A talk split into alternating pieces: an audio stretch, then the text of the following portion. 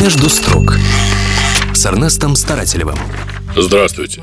Расскажу вам диковатую историю. На Троекуровском кладбище Москвы, как из-под земли вырос голубой мавзолей. Массивное в человеческий рост сооружение украшала золотая надпись «Жирик». Мавзолей расположился на личном участке лидера ЛДПР, который оценивают в 10 миллионов рублей. Пишут, что Жириновский прикупил участок, так сказать, впрок. Фото мавзолея молниеносно разлетелось по социальным сетям и было опубликовано в прессе. Авторами мрачноватого прикола журналисты считают сторонников Зюганова. Недавно Владимир Вольфович рассказал публике, что Зюганов уходит с поста лидера КПРФ.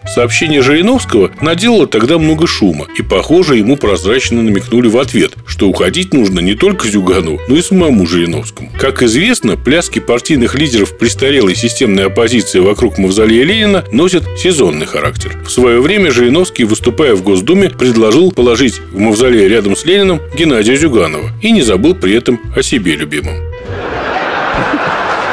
То есть мы злим коммунистов, что уберем мавзолей и Ленина. Мы оставим мавзолей и Ленина, и там будет второе место для Зюганова.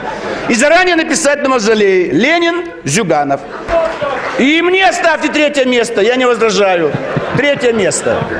Вот так они и развлекаются. Зюганов и фракция КПРФ покатывались со смеху вместе со всеми участниками заседания парламента. Все дружно аплодировали Жириновскому, а теперь появился мавзолей фирменного ЛДПРовского цвета. Жесть. Хотя чему тут удивляться? Достаточно вспомнить, в какую эпоху появился на свет политик Жириновский. В самом конце 80-х, когда людям до такой степени заморочили голову, что они лечились по телевизору у доктора Кашпировского и заряжали воду на сеансах Алана Чумака. Закономерно, что тогда на политической арене появился именно такой человек, как Жириновский. Он типичный продукт смутного времени. Вроде всех этих целителей или того же Зюганова. Люди-то были очень доверчивы. Вспомните, как народ нес деньги во всякие пирамиды, вроде АО МММ.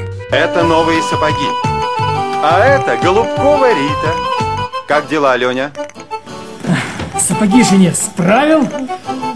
Теперь будем на шубу И это просто, Леня. АО МММ.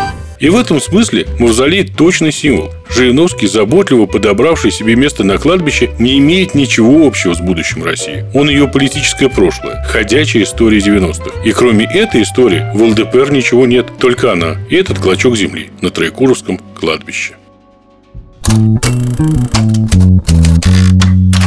Между строк с Эрнестом Старателевым.